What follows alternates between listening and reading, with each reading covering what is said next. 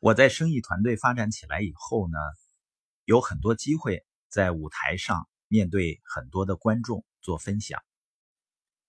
有时候观众的回应会很热烈的，我会自我感觉良好。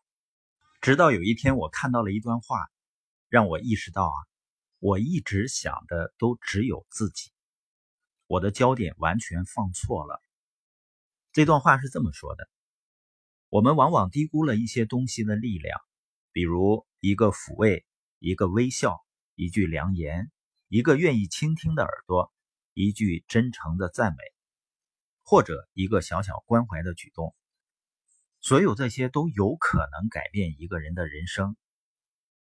当我看到这段话的时候，我意识到，在我演讲或者和别人交流的时候，我是邀请别人走进我的世界。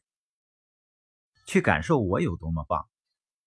我还看到有些演讲者呢，他很会摆阵势，舞台上还专门站几个人，有专门写白板的。人们把演讲当成一个展示自己魅力的秀场，实际上应该恰恰相反，演讲者应该走向人们，把自己置身于他们的世界，关注他人的需求。我们演讲。和跟别人交流的时候，不是为了让人们感觉我很重要、很厉害。有的人甚至会为自己的魅力所倾倒呢。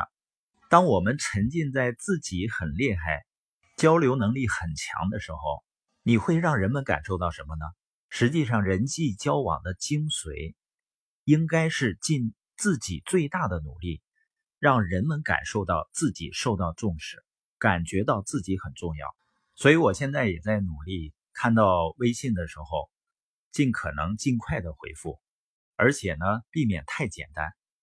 以前我认为呢，简单的回复会很有效率，但最终我发现，人们有的时候需要的不仅仅是你的答案，人们更需要的是你的重视。